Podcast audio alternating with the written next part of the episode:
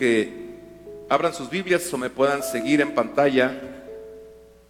En el libro del profeta Zacarías, capítulo 1, verso 3, voy a dar lectura en la nueva versión, eh, nueva traducción viviente. Y aquí el Señor está hablando a través del profeta Zacarías al pueblo de Israel, está trayendo una palabra. Y en el verso 3 les está, eh, le dice el Señor que le dirija unas palabras, les dice, por tanto, dile al pueblo, le está dando indicaciones al profeta de algunas palabras que debe decirle. Dice, dile al pueblo, el Señor de los ejércitos celestiales dice, regresen a mí y yo me volveré a ustedes, dice el Señor de los ejércitos celestiales. Esa es la palabra. Regresen a mí, diles que regresen a mí. Y así como en aquel tiempo el Señor eh, le indicó al profeta que hablara estas palabras a su pueblo de esa misma forma. Yo recibí esta palabra, eh, yo no podía conectar con ningún otro tema y decía, ¿por qué no puedo conectar con otro tema, Señor? No venía este fluir del Espíritu Santo. Y entonces eh, el Señor me mantenía, yo solo escuchaba, diles que regresen a mi espíritu. Pero nunca imaginé que Él quería que predicara sobre ese tema. Eh, y pasaron tres, cuatro días y no conectaba. Decía, Señor, ¿qué quieres que hable para el domingo? Y, el Señor me, me, volvía y me mantenía ahí. Yo le decía, Señor, pero he hablado de esto, creo que todos sabemos bastante. No te estoy preguntando si saben bastante, si has hablado de esto o no has hablado de esto. Yo te estoy diciendo, diles que regresen a mi espíritu. Ok. Y dije, ok, Señor como he, aprendido a no entenderlo, sino obedecerte, voy a hacerlo y quiero obedecerte. ¿De acuerdo? Y hoy quiero hablar de eso, de regresar al Espíritu Santo. Quiero hablar de la importancia de volver a Él, de retornar al Espíritu Santo y del poder de su influencia en la vida del creyente. ¿De acuerdo? El Espíritu Santo es la persona más importante en la tierra hoy en día.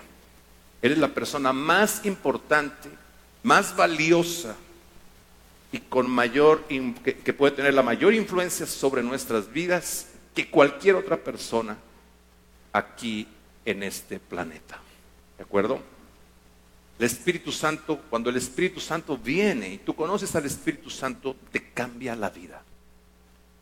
Mi vida cristiana antes de conocer al Espíritu Santo yo por un tiempo conocía del Espíritu Santo, había oído hablar de él, pero es muy diferente cuando yo lo conocía a él. La vida cristiana me cambió, mi vida cristiana cambió radicalmente.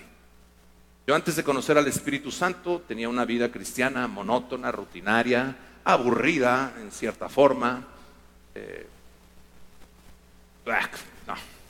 pero cuando vino el Espíritu Santo, entonces mi vida cristiana, realmente mi muerte cristiana cobró vida y entonces vino a ser verdaderamente vida cristiana. Mi vida se convirtió en algo emocionante. Mi caminar con Dios se convirtió en algo emocionante cada día. Y desde ese 15 de febrero del 97 hasta el día de hoy, mi vida en Dios es tremendamente emocionante, no es aburrida, es emocionante, siempre estoy expectante, porque el Espíritu Santo es impredecible. Ahora, el Señor, y podemos ver al Señor hablándonos, eh, y, la acción del Espíritu Santo a lo largo de toda la Escritura, desde Génesis, Apocalipsis, podemos ver la imprescindible acción por parte del Espíritu Santo en la obra de Dios, en el pueblo de Dios en la iglesia y en este mundo. Y eh, el Señor Jesús habló de esa importancia, era tan importante que Jesús antes de ascender a los cielos, antes de irse, después de que se había aparecido a sus discípulos por 40 días y 40 noches, eh, una vez que Él resucitó, eh, por este tiempo estuvo apareciéndoles y hablándoles de las cosas del reino, y antes de irse, Él les dirige unas palabras en el Evangelio de Lucas capítulo 24, verso 49, y les dice, he aquí, yo enviaré la promesa de mi Padre sobre vosotros, pero quedaos vosotros en la ciudad de Jerusalén hasta que seáis investidos de poder desde lo alto. Él les había prometido que el Espíritu Santo vendría, que el Padre enviaría al Espíritu Santo. Ahorita vamos a ir a esa escritura en el Evangelio de Juan. Pero era tan importante eh, la persona del Espíritu Santo que a estas alturas, antes de irse Jesús, no, no partió sin decirles, ok, los, he estado con ustedes por todo este tiempo, eh, les he enseñado, eh, les he comisionado, les, les he dado una encomienda y una comisión, pero no quiero que se muevan, no quiero que muevan ni un solo dedo, no quiero que hagan nada, sino que se mantengan en Jerusalén esperando hasta que venga el Espíritu Santo, la promesa del Padre que oísteis de mí, manténganse ahí, estacionense en Jerusalén. Mientras Él no venga, ustedes no deben hacer nada. Así de importante es el Espíritu Santo. Una vez que venga, entonces irán y harán todo lo que, lo que yo les he dicho. Pero antes de que Él venga, no se muevan de ahí. Porque ustedes necesitan esperar a que Él venga, ya que cuando Él venga, Él va a revestirlos de poder desde lo alto. Dicho de otra forma, es tan importante, queridos discípulos, que no se muevan de Jerusalén y que reciban al Espíritu Santo, ya que sin esto ustedes no van a, poder hacer la obra de manera eficaz, no van a poder vivir la vida cristiana eficazmente. Y yo no los llamé para que vivan una vida cristiana o para que em, cumplan con una asignación de manera mediocre, sino de manera efectiva, de manera poderosa, a la manera de mi Padre Celestial, a la manera del cielo, con poder. Amén. Entonces, el Espíritu Santo es importante, ¿de acuerdo? Ok, vamos rápidamente al Evangelio de Juan, capítulo 14, verso 15, NBI, donde Jesús está eh, eh, da la promesa del Espíritu Santo. Y él dice, si ustedes me aman, obedecerán mis mandamientos. Y yo le pediré al Padre y Él les dará otro consolador para que les los acompañe siempre. ¿Cuándo? Siempre. El Espíritu de verdad, a quien el mundo no puede aceptar porque no le ve ni le conoce. Pero ustedes sí le conocen, les está diciendo a sus discípulos, ¿ok? Porque vive con ustedes. ¿Ok? Esto es importante. Vive con ustedes y una vez que venga, que yo me vaya y Él venga, no solo vivirá con ustedes, sino que estará en ustedes. Hay tres dimensiones del Espíritu Santo. Con nosotros, en nosotros y viniendo sobre nosotros. ¿De acuerdo? Jesús aquí les está diciendo, Ahora el Espíritu Santo no puede estar dentro de sus corazones. Solo está con ustedes, pero viene el día y, el Padre me está diciendo que les prometa al Espíritu Santo porque Él lo va a enviar y vendrá el día donde Él entrará en ustedes, penetrará sus corazones y habitará en sus corazones. ¿De acuerdo? Estará en ustedes. Dice, no los voy a dejar huérfanos vendré a ustedes. Entonces, el Padre está aquí y el Espíritu Santo está, eh, y el Hijo están aquí por medio del Espíritu Santo. De manera literal, el Padre está en el tercer cielo en su trono y el Hijo, de igual forma, está en el tercer cielo en su trono a la diestra del Padre. Y esto nos lo confirma Esteban, quien lleno del Espíritu Santo tiene una visión donde el cielo se abre y él dice, veo al Hijo del Hombre sentado en su trono a la diestra del Padre. Entonces, el Padre está en su trono en el tercer cielo, el Hijo está en su trono en el tercer cielo, pero tanto el Padre como el Hijo han enviado su Santo Espíritu para estar en nuestros corazones por medio de su Espíritu. No estamos huérfanos, él está siempre, siempre, siempre con nosotros. Amén. Ok. Verso 25 dice, todo esto lo digo ahora que estoy con ustedes, pero el consolador, el Espíritu Santo, a quien el Padre enviará en mi nombre, les enseñará. ¿Quién va a ser el que el maestro? El Espíritu Santo. Dice, él les enseñará todas las cosas y les hará recordar todo lo que les he dicho. ¿Ok? Les recordará todo lo que yo les he dicho. Así de importante es el Espíritu Santo. Ahora, adelantemos al capítulo 16, voy a usar Reina Valera 60, capítulo 16, verso 12. Vamos a leer verso 12 al 13. Eh, Jesús está hablando de la conveniencia de que viniera el Espíritu Santo. Y dice en el verso 12, aún tengo muchas cosas que deciros, pero ahora no las podéis sobrellevar. Hay muchísimas cosas que tengo que decirles aún, pero por el momento no pueden sobrellevarlas. Sería demasiado para ustedes. Es como si Jesús les dijera, del 1 al 100, entre todas las cosas que ustedes tienen que aprender o que tengo que decirles, hasta ahora solo puedo decirles hasta el número 20. Pero las otras 80 no puedo decírselas porque no podrían sobrellevarlas. Ustedes necesitan al Espíritu Santo porque solo a través del Espíritu Santo podrían entenderlas o podrán entenderlas. Es lo que, en otras palabras, Jesús les está diciendo. Por eso lo confirma en el verso 13, dice, pero cuando venga el Espíritu de verdad, Él los guiará a toda la verdad, porque no hablará por su propia cuenta, sino que hablará todo lo que oyere y os hará saber las cosas que habrán de venir. Regresemos al verso 7 en este mismo capítulo. Verso 7, Jesús sigue hablando y dice, pero yo les digo la verdad. Os conviene, es conveniente que yo me vaya. Ellos estaban tristes que Jesús tenía que irse y les dice, les conviene que yo me vaya, porque si yo no me fuera, el consolador no vendría a vosotros, mas si me fuere, os lo enviaré. Jesús se fue. Sí, amén. Entonces el Espíritu Santo vino, lo sabemos, en Pentecostés y está aquí.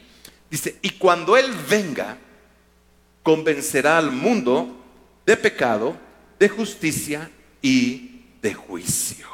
Entonces, así de importante es el Espíritu Santo, al punto tal que Jesús dijo, no se muevan de Jerusalén, les conviene que yo me vaya, si, el Espíritu, si yo no me voy, el Espíritu Santo no puede venir. Eh, estoy frenándome porque todo lo que quiero decirles y enseñarles y ustedes deben de aprender, no puedo ya seguir adelante con la enseñanza, puesto que el Espíritu Santo aún no ha venido eh, a ustedes requieren al Espíritu Santo para que puedan tener el entendimiento. Entonces, hay una importancia. El Espíritu Santo es importante desde Génesis hasta el Apocalipsis. Es esta tercera persona de la Trinidad es tan especial. Es tan especial y tan sensible que tal pareciera que cuando Él es herido, o es ofendido, todo el cielo entra en su defensa. Así es el Espíritu Santo. Y debemos de entender esto. En el Antiguo Testamento, en relación al Espíritu Santo, dice la Escritura en Isaías 63, 10, dice, mas ellos fueron rebeldes e hicieron enojar su Santo Espíritu por lo cual se volvió enemigo y él mismo peleó contra ellos. ¿Sí? Entonces, en el Antiguo Testamento podemos ver que cuando eh, eh, el Espíritu eh, hacían enojar o era herido el Espíritu Santo, Dios mismo se volvía enemigo. Y luego en el Nuevo Testamento podemos conocemos lo que Jesús dijo acerca del Espíritu Santo. Jesús dijo, toda blasfemia y pecado de los hombres les será perdonado. Aun si ellos levantaran blasfemia contra el Hijo del Hombre, les será perdonado si se arrepienten. Pero si blasfemaran contra el Espíritu Santo, no les será perdonado ni en este siglo ni en el siglo venidero. Entonces, tal pareciera que el cielo entre en su defensa. No es que necesite ser defendido, pero es tan especial, es tan sensible, que Él se contrista fácilmente. ¿Qué cosas contristan al Espíritu Santo? Hay dos cosas. Una de ellas es la indiferencia. Cuando nos volvemos indiferentes a Él, indiferentes a su presencia, cuando de manera indiferente escuchamos la prédica, cuando somos indiferentes a la convocatoria eh, que tenemos por parte de Dios en cada reunión donde hemos sido convocados por Dios, cuando somos indiferentes a su compañerismo y simplemente lo ignoramos. Esta es una de las cosas que lo hieren. La otra es la desobediencia. Cuando Él nos indica algo, nos instruye, nos da una indicación y no le obedecemos, Él se contrista, se entristece. Ok. Olvídense que se enoje, se entristece. A mí me duele más que Él llore de tristeza por mi indiferencia a que Él se enojara conmigo. Porque lo amo. Lo amo. Yo no quiero que Él llore. Yo hoy, yo hoy puedo entender a Catherine Kuhlman. Cuando ella se paraba y lloraba y decía, no, no, por favor, no contristen al Espíritu Santo, porque Él es todo lo que tengo. Yo hoy lo entiendo, hoy entiendo lo que esa mujer decía. Porque Él se, convierte en la persona más real, más importante que toda otra persona. Y creo que eh, el Señor quiere llevarnos y, hoy esta plática es para hacernos volver a su espíritu. De tal forma que Él pueda escuchar eh, a varias Catherine Kuhlman y, a varios Catherine Kuhlman diciendo, oh no, no, no contristen al Espíritu Santo. Porque Él es todo lo que tengo quiere llevarnos a un conocimiento profundo y pleno del, Espíritu Santo, del corazón del Espíritu Santo, a un entendimiento claro de su obra en nuestras vidas, de la forma en que Él quiere operar y, y los beneficios que Dios el Padre quiere traer a nosotros como iglesia mediante la persona y solo mediante la persona del Espíritu Santo. Y aquí eh, uno de los puntos por los cuales eh, veo eh, este, su importancia es que Él, el Espíritu Santo, siempre ha sido quien guía, quien instruye al pueblo de Dios. Desde el Antiguo Testamento, en el Antiguo Testamento podemos ver las eh, intervenciones del Espíritu Santo guiando al pueblo de Dios. En tiempo de Moisés, ahí en esa nube de día y en esa columna de fuego por la noche, era el Espíritu Santo. Eso era o tipifica el Espíritu Santo. Cuando la nube se levantaba y comenzaba a moverse, de inmediato el pueblo de Israel empacaban y comenzaban a moverse. Y la nube se iba moviendo y ellos iban tras la nube. Y donde la nube se detenía, ahí ellos desempacaban y montaban nuevamente el campamento. El Espíritu Santo siempre ha estado presente en la guía, en la dirección eh, eh, y en la eh, instrucción hacia su pueblo, a través de la nube, de la columna de fuego, a través de sus profetas, a través de los líderes que levantó Moisés, Abraham, Isaac, Jacob, etcétera, ¿no? Siempre ha estado presente. Ahora, en el Nuevo Testamento, en el Nuevo Testamento, Jesús mismo Jesús mismo dependía de la guianza e instrucción por parte del Espíritu Santo. Recuerden que Él vino, muchas veces nos confundimos y pensamos que Jesús cuando estuvo aquí en la tierra, Él estuvo operando desde su lado divino. Pero Él vino como hombre, por eso tomó forma de hombre, condición de siervo. Él operó en la tierra en condición humana como un humano, como tú y como yo, en esa condición. Entonces, como humano, por eso dice la escritura que Jesús aprendió obediencia. ¿De quién aprendió obediencia? Aprendió a obedecer al Espíritu Santo. Él como hombre tenía esa comunión con el Espíritu Santo, necesitó al Espíritu Santo y era el Espíritu Santo el que le decía, eh, por aquí sí, por acá no. Ve a Capernaum, no vayas eh, eh, a Nazaret, eh, no desciendas a Jerusalén, es, aún no es la hora, ya es la hora, encamínate hacia Jerusalén, etc. El Espíritu Santo estuvo trabajando continuamente en la vida y ministerio de Jesús. Entonces Jesús dependía de su guianza en todo momento e instrucción. El Espíritu Santo era el que le mostraba y el que le traía las cosas que escuchaba del Padre. Por eso cuando Jesús decía, lo que veo y lo que escucho, decir a mi Padre, eso es lo que digo y eso es lo que hago. ¿Quién creen que traía la voz del Padre a Jesús? El Espíritu Santo. ¿Quién creen que sigue trayendo la voz del Padre y la voz de Jesús a la iglesia? El Espíritu Santo. Lo acabamos de leer. Él les recordará las cosas que yo les he enseñado y les hablará aquellas que habrán de venir porque él no hablará por su propia cuenta, sino lo que oyere de mi Padre es lo que les hablará a ustedes. De la misma forma está operando aquí con Jesús. Entonces, aquí vemos en la vida de Jesús también eh, la guía, dirección e instrucción del Espíritu Santo. Si Jesús necesitó la instrucción del Espíritu Santo, ¿cuánto más la necesitamos nosotros? Él no dejó de ser Dios, él era el Hijo de Dios, pero también era el Hijo del Hombre. Y aquí en la tierra operó como el Hijo del Hombre y en tal condición requirió esa instrucción, guía y dirección del Espíritu Santo. De igual forma, los apóstoles y la iglesia primitiva fueron dirigidos, guiados en todo tiempo e instruidos por el Espíritu Santo de Dios.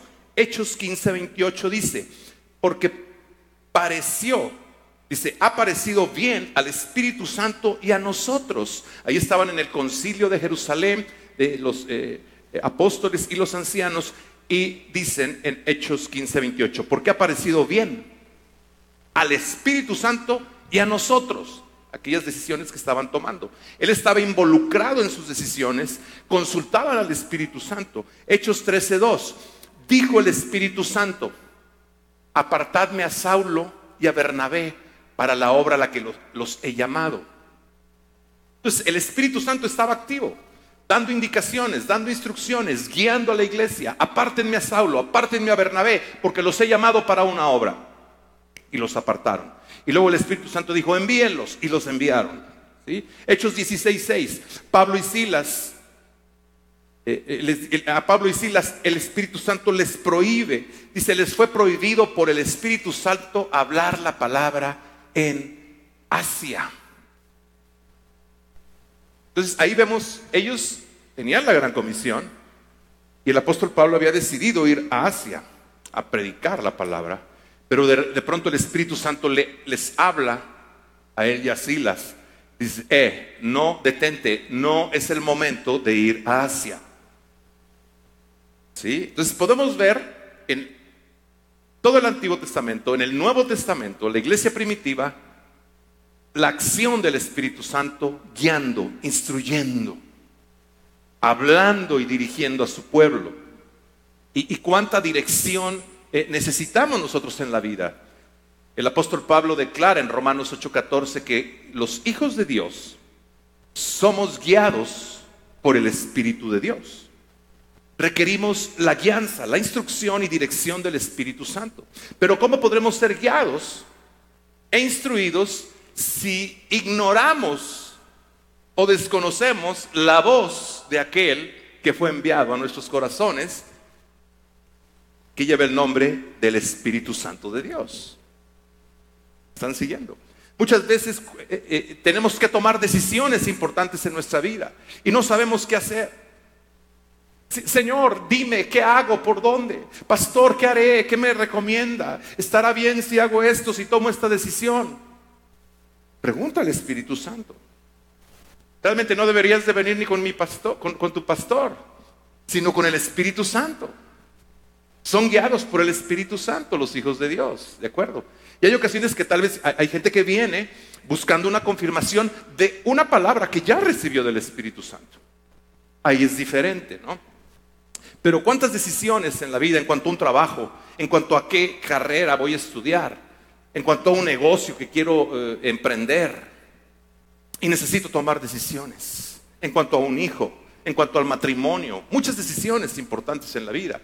Y ahí el Espíritu Santo nos fue dado para guiarnos, para instruirnos y dirigirnos sabiamente y por caminos de vida. Entonces, si en el Antiguo Testamento el pueblo de Dios requirió la guianza, dirección e instrucción del Espíritu Santo, Jesús requirió de lo mismo. Iglesia primitiva también requirió de esa guianza, dirección e instrucción, cuanto más nosotros requerimos la guianza eh, e instrucción del Espíritu Santo en nuestro día a día. ¿Cuántos creen que la necesitamos? Amén. Entonces, por ello es tan importante. Yo estoy hablando de, los de puntos importantes acerca de la importancia del Espíritu Santo. De tal forma que tú puedas ver lo importante que es para ti. Él puede darte el mejor consejo, el consejo más sabio que cualquier otro, que cualquier pastor, que cualquier ministro, que cualquier apóstol, el Espíritu Santo. Él ve hacia adelante, Él conoce lo que hay adelante, Él conoce lo que hay, los peligros que hay, las cosas buenas, Él sabe dirigirte.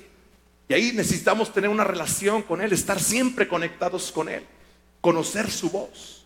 Yo a veces voy manejando y digo, Espíritu Santo, ¿por dónde me voy? Primer anillo, segundo anillo, ¿dónde hay menos tráfico? Así. Pareciera absurdo, ¿no? Pero esa es mi relación con el Espíritu Santo. Siempre estoy conectado con Él o tratando de estar conectado con Él. Y donde llego estoy sensible a, algo que Él me pueda mostrar, enseñar o hablar o indicar. Es la forma en que Dios quiere que vivamos porque ahí vamos a entrar en una dimensión de poder. Cuando aprendemos a escuchar su voz, a distinguir su voz.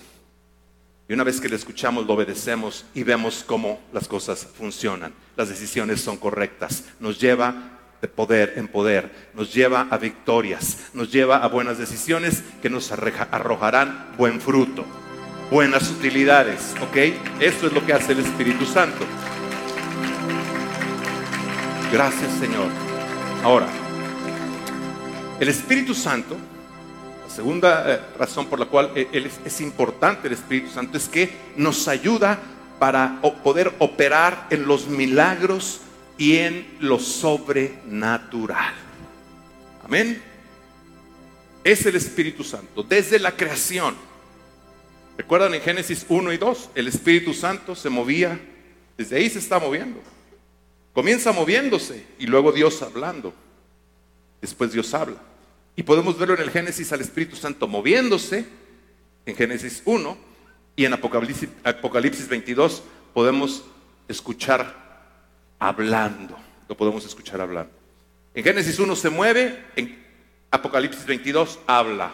Y el Espíritu y la iglesia dicen, sí, ven pronto, Señor Jesús. Siempre Él ha estado activo. Entonces Él viene y nos ayuda de tal forma que podamos operar en milagros y en lo sobrenatural. ¿Cuántos creen, corazón adentro, que Dios levantó a su iglesia, hizo nacer su iglesia para que a través de su iglesia se muestre su poder sobrenatural a este mundo? ¿Cuántos creen que Dios quiere que como iglesia de su Hijo Jesucristo en la tierra, Él quiere que caminemos en poder sobrenatural, en milagros, en señales y en maravillas? para que mostremos a este mundo que Jesús es el Cristo, que Él está vivo y que Él tiene el poder. Amén. Eso es lo que Dios quiere.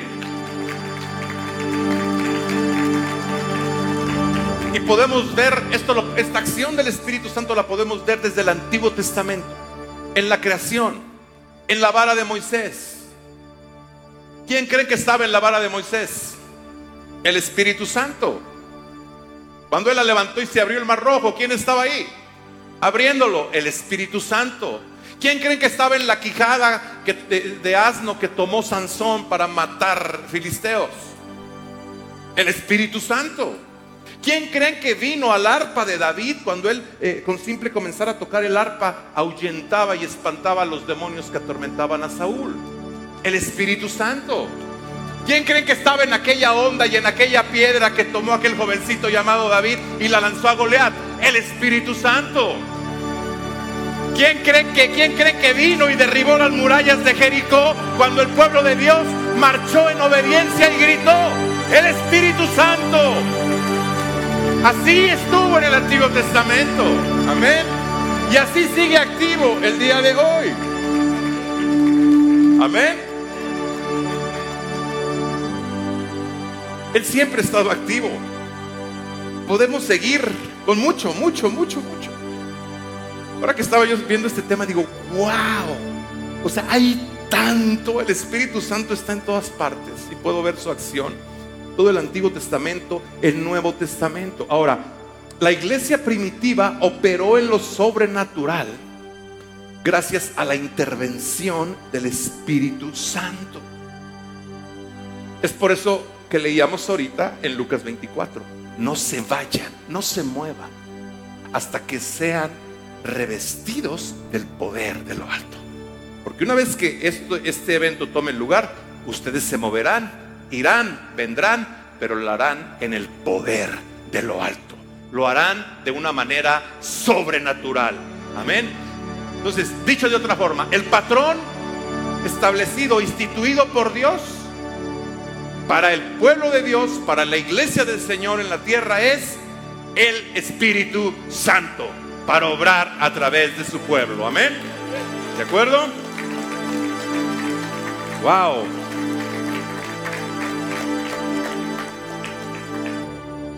Jesús, Jesús operó sobrenaturalmente por el Espíritu Santo.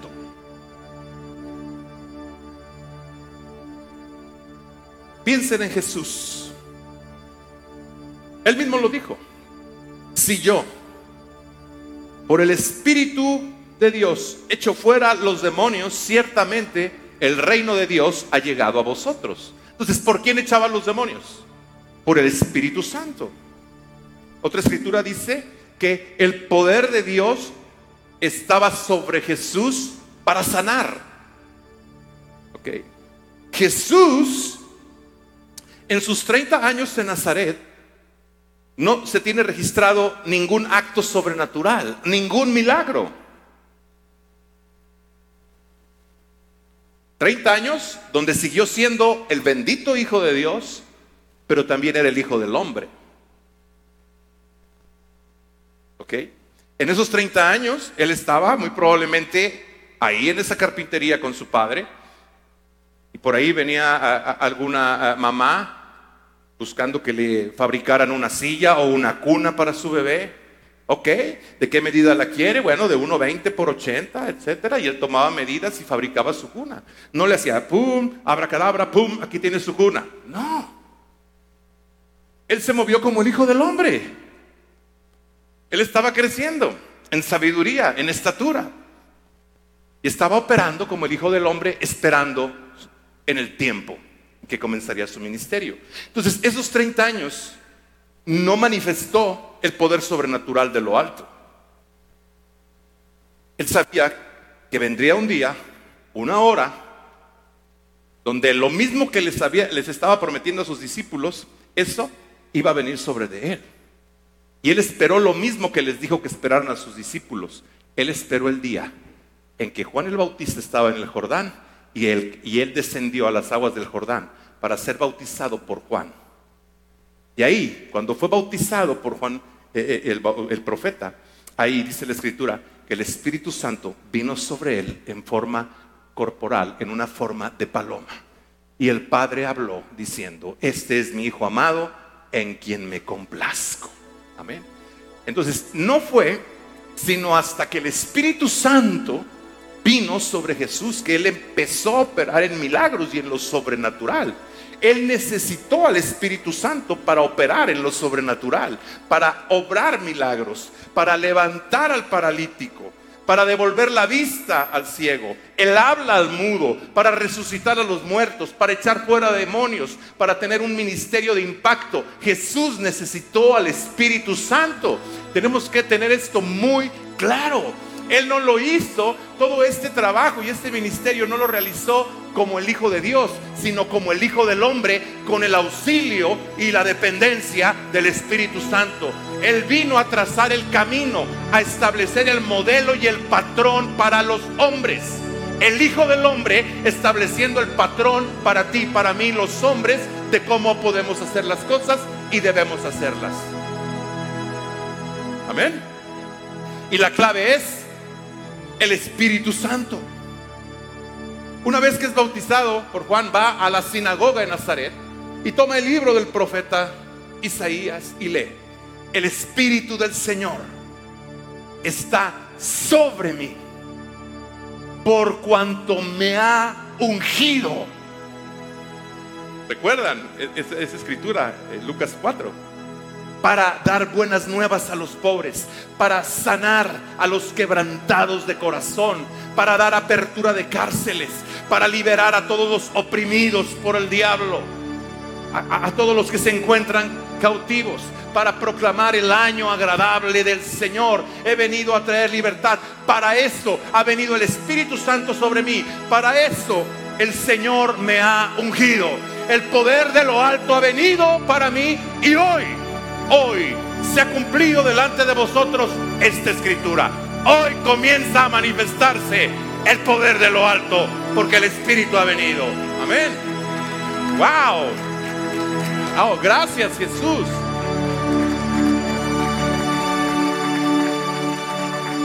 Dice en Hechos 10, 38 que el Espíritu Santo, dice cómo Dios ungió con Espíritu Santo y con poder a Jesús de Nazaret.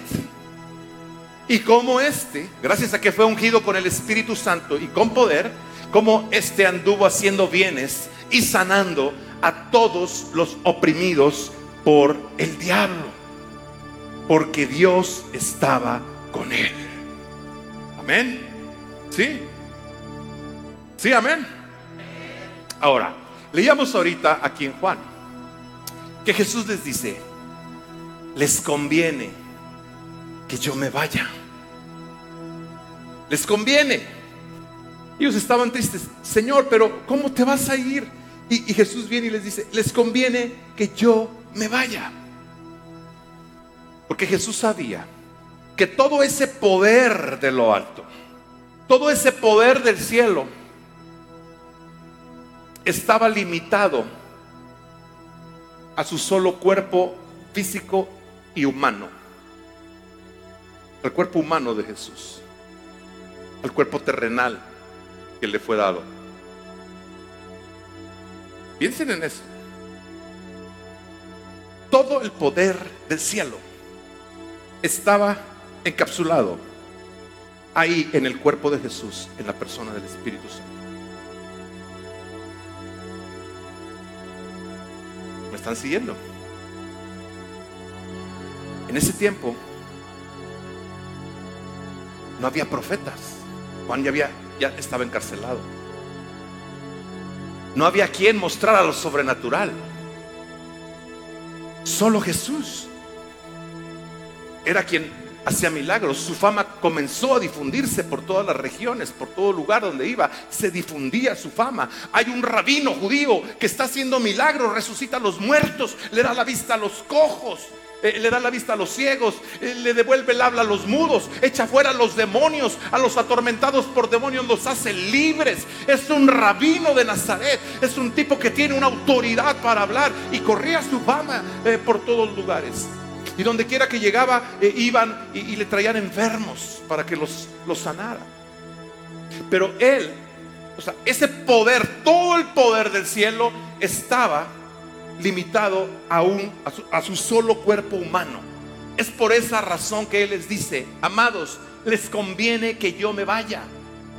Porque mientras yo no me vaya, todo el poder provisto del cielo está limitado a este cuerpo.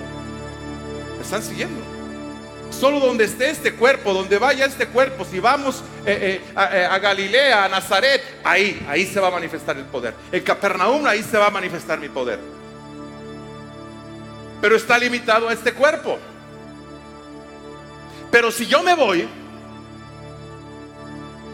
si yo me voy, el Espíritu Santo vendrá a ustedes. Entonces, todo el poder que está limitado solo en este cuerpo, ya no estará limitado en un solo cuerpo de un solo hombre, sino que vendrá a muchos, a muchos, para que los muchos hagan mi obra y hagan obras mayores por medio de mi espíritu. Les conviene que me vaya. Eso es lo que Dios quiere. Amén. ¿Ven lo importante que era para Jesús? Y lo que Él espera de nosotros. Él quiere que cada uno de nosotros nos movamos en esa, en esa sobrenaturalidad, en ese poder de Dios.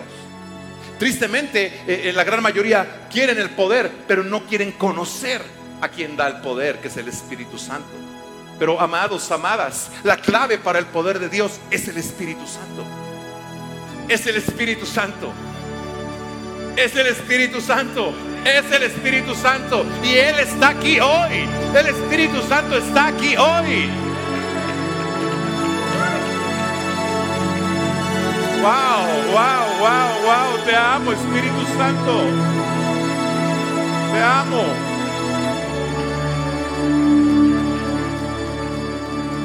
Cuando yo eh, eh, recuerdo que llegué a esta cruzada, el 15 de febrero del 97, y comencé a ver un sinnúmero de milagros en todo el Palacio de los Deportes, en todas las secciones. Era una algarabía ahí se levantaban los paralíticos, los ciegos veían, era una locura aquello. Aquí está Enrique y Adeli que no me dejarán mentir. Bueno, no hallabas para dónde voltear. Después viene la reunión y más tarde vamos al pastor Benny ministrar con un poder. ¿Y qué es esto? Yo decía, ¿qué tiene este tipo?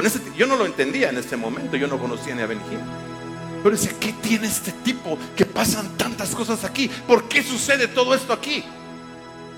Tiempo después entendí, tiene Espíritu Santo, tiene Espíritu Santo, tiene Espíritu Santo. Amén. Eso es lo que tiene. El patrón es el mismo. ¿Ok? La iglesia primitiva siguió este mismo patrón. Pablo, Pedro, Felipe, los avivadores de hace 100, eh, 200 o 300 años han seguido el mismo patrón. Los avivamientos registrados a lo largo de la historia podemos ver que en todos ellos ha habido un ingrediente, la persona del Espíritu Santo. ¿Quién creen que le reveló y le trajo toda la reforma a Lutero? ¿Creen ustedes que fue el diablo? Fue el Espíritu Santo. Fue el Espíritu Santo. Amén.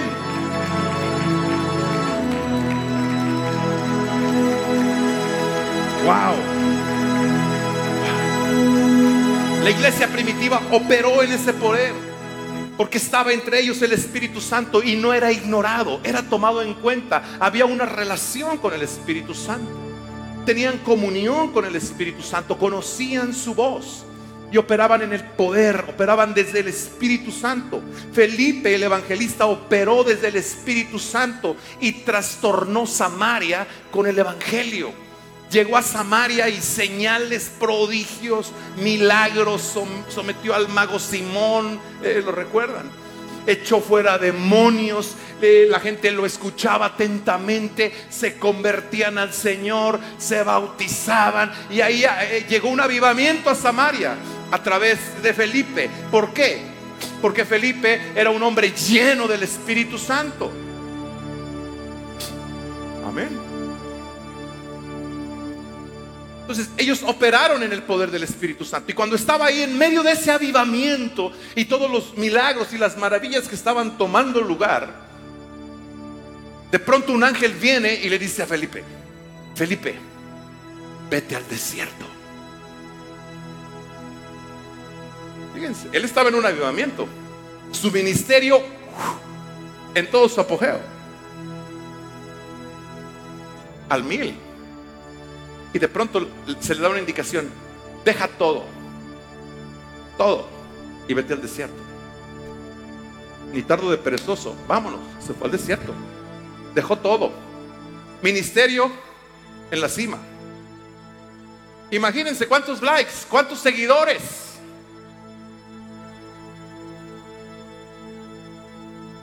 como si ahorita, hoy en día habláramos de un ministerio que está con mucho auge del pastor Dante, de, Dante Gebel, que tiene muchísimas visitas. Y Dios le dice, envía un ángel y le dice, vete al desierto. Allá, solo en el desierto. Felipe lo dejó todo y se fue al desierto, porque no le importaba la fama. Él entendía el patrón. Él había aprendido que debía vivir sometido a la guianza, a la dirección, a la instrucción y al señorío del Espíritu Santo. Y si el Espíritu Santo decía para allá, para allá, para acá, para acá, al desierto, al desierto, a la montaña, a la montaña, al valle, al valle. ¿Ok? Entonces se va al desierto. Y estando en el desierto, dice la escritura, el capítulo 8 de los Hechos, dice la escritura que ahí venía un eunuco, era un tesorero, un funcionario de una reina de África. Y él venía de adorar en Jerusalén y venía en su carroza leyendo al profeta Isaías. Estando Felipe en el desierto, dice la escritura que el Espíritu Santo le dijo, acércate a ese carro donde viaja ese eunuco. Y él no le dijo, ¿y por qué, Señor? ¿Y para qué, Señor? Es africano. Él no es judío, Señor. ¿Para qué quieres que me acerque? Es un impío, es un gentil. No lo cuestionó. Corrió y se acercó. Al acercarse se da cuenta que leía al profeta Isaías. Y entonces le dice, ¿acaso entiendes lo que lees? Felipe, eh, eh, el eunuco le contesta, ¿y cómo podría entenderlo si no hay quien me lo explique? Ok, aquí estoy yo, he sido enviado para explicártelo. Y comienza a explicarle, eh, partiendo de esa escritura de Isaías, que de Isaías que leía el eunuco, comienza a explicarle y a predicarle el Evangelio, al punto tal que dice, oye, pues yo creo en esto. Aquí hay agua, ¿qué impide que yo sea bautizado? Felipe dijo, nada, si crees de todo corazón, bien puedes. Claro que creo, bautízame. Y acabó bautizándolo. Y creo, creo, no, no lo sé, pero creo que es muy probable que ese eunuco y esa obediencia y sometimiento al Espíritu Santo por parte de Felipe pudo haberse convertido en la puerta de entrada del Evangelio a todo el continente africano hasta nuestros días. Así de poderoso es. Así de poderoso es.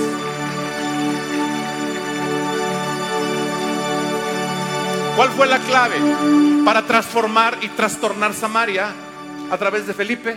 El Espíritu Santo.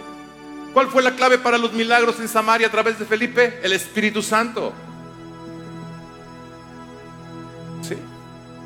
¿Quién creen? ¿Quién que inquietó aquel etíope o eunuco a leer al profeta Isaías? El Espíritu Santo. ¿Quién creen que lo impulsó a decirle a Felipe, ¿cómo voy a entenderlo si no hay quien me lo explique? Explícamelo por favor. ¿Quién cree que fue? El Espíritu Santo. ¿Quién creen que le puso la convicción y dijo, yo creo de todo corazón y quiero bautizarme? ¿Quién cree que fue? ¿Felipe? El Espíritu Santo. El Espíritu Santo. El Espíritu Santo. Amén. Wow. Amén. Es la persona del Espíritu Santo quien hace la diferencia. El Espíritu Santo es la clave. Amados, piensen en el apóstol Pedro. El apóstol Pedro, estando con Jesús, viene un momento donde Jesús los envía Recuerda cuando, cuando los envía y les dice, vayan, echen fuera demonios, sanen enfermos, resuciten muertos. Ok. Y él, entre todos estos eh, discípulos que Jesús envió, ahí estaba, ahí se encontraba el apóstol Pedro. Va en esa comisión y ve muchos milagros obrar a Dios a través de sus manos bajo la autoridad que Jesús les delegó para ese momento. Entonces hizo ciertos milagros el apóstol Pedro cuando estuvo con Jesús. ¿Ok? A través de sus manos. Pero, pero, cuando el Espíritu Santo vino sobre él en Pentecostés. Los milagros que él experimentó cuando Jesús lo envió, estando con Jesús en, la carne, cuando Jesús estuvo en carne, en ese cuerpo humano aquí, esos milagros quedaron cortos con los milagros que ahora venían. Vio milagros cuando e hizo milagros cuando Jesús lo envió, pero ahora solo su sombra, solo la sombra de Pedro levantaba al paralítico, le devolvía la vista al ciego, echaba los demonios y salían huyendo. ¿Por qué? Porque el Espíritu Santo había venido sobre él. Amén. Esto es el poder del Espíritu Santo. Este es el poder del Espíritu Santo.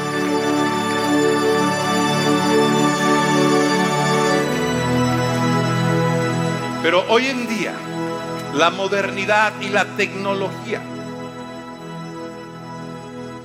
en muchas iglesias han roto con este patrón de someterse al señorío a la guía, a la instrucción del Espíritu Santo. Y ahora, tristemente, hoy en día muchas iglesias están haciendo uso de otros recursos, pero no del patrón establecido por Dios, porque es el mismo patrón de Génesis, Apocalipsis. El Espíritu Santo. Él es el revelador. ¿Quién cree que le reveló a Juan todo el Apocalipsis? ¿Cree que fue el ángel Gabriel? Fue el Espíritu Santo. Pero hoy en día con la tecnología, entonces queremos implementar la estrategia humana y la tecnología y los dones humanos, y no que estén mal los dones, no, no, no estoy en contra de eso, pero, pero, pero lo que quiero es que entendamos, pero no podemos perder el patrón establecido por Dios, el Espíritu Santo. Este mundo no necesita un club social. La iglesia no debe ser un club social. La iglesia debe de ser un organismo vivo, lleno de la vida de Cristo a través del Espíritu Santo. Un organismo donde se sienten calambres, donde vibra el corazón, donde es transformado el corazón humano, donde vidas son liberadas, donde el poder de Dios fluye, donde la gloria de Dios se manifiesta, donde los hombres conocen al Padre. Porque esa es la voluntad del Padre Dijo Jesús, que todos los hombres sean salvos y que vengan al conocimiento de ti, Padre. Que conozcan tu voluntad, oh Padre. Que te conozcan a ti como el Dios verdadero. Y no hay otra forma de que el mundo conozca al Señor si no es a través del Espíritu Santo. Amén. Amén. Amén. ¡Wow!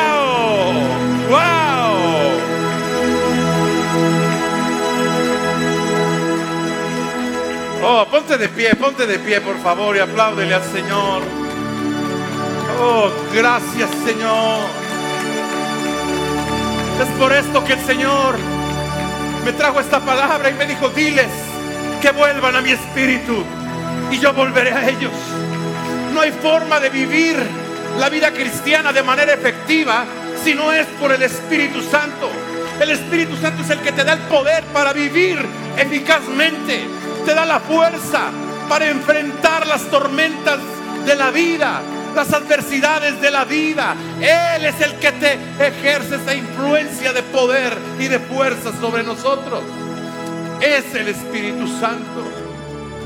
Por eso no podemos ignorar al Espíritu Santo. No podemos confiar en el brazo de la carne, sino en la obra del Espíritu Santo. Él es el único que puede salvar. Nosotros podremos hablar el Evangelio, pero no podemos salvar una sola vida. Es el Espíritu Santo quien lo hace. La clave, amados, es el Espíritu Santo. Es el patrón de Dios para operar en lo sobrenatural desde el Génesis hasta el Apocalipsis, es el Espíritu Santo.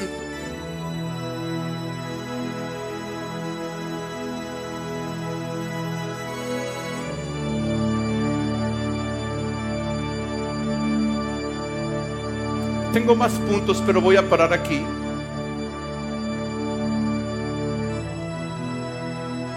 otros cinco puntos poderosos, pero voy a parar aquí. Estoy sintiendo al Señor. Siento al Espíritu Santo.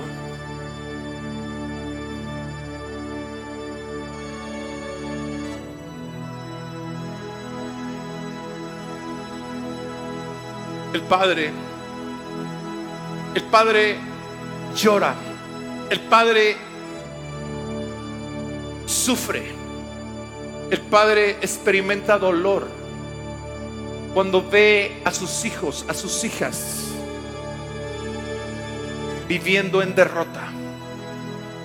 Cuando ve a sus hijos y a sus hijas siendo aporreados por las tinieblas, por el infierno. Cuando ve penetrar los dardos de fuego del maligno con gran facilidad en la vida de sus hijos.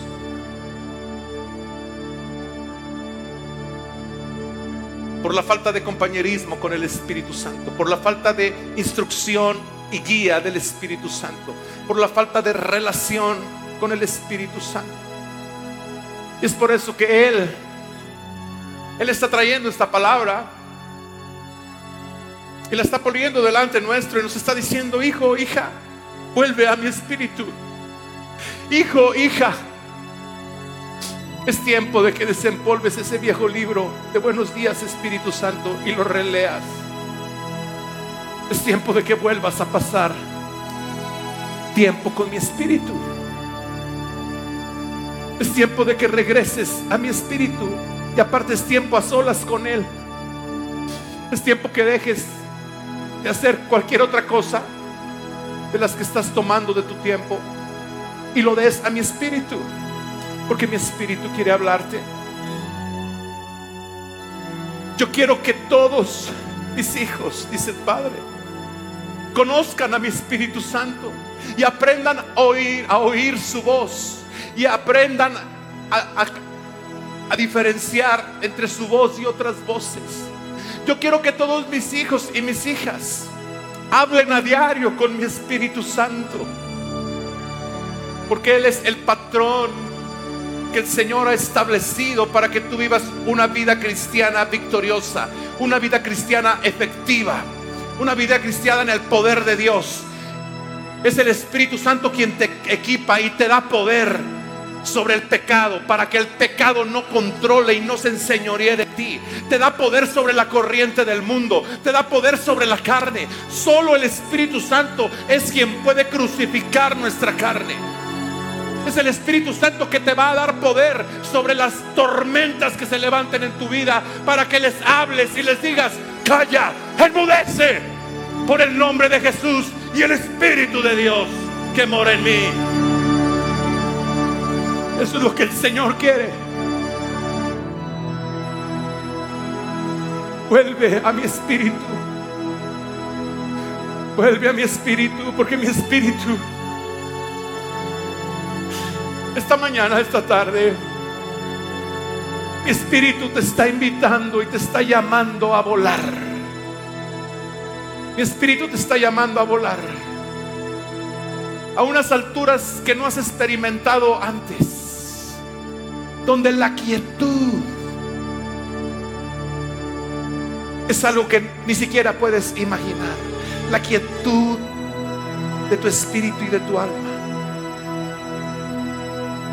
donde Él te revelará y te mostrará cosas, cosas demasiado maravillosas que tú no conoces y que Él quiere revelarte.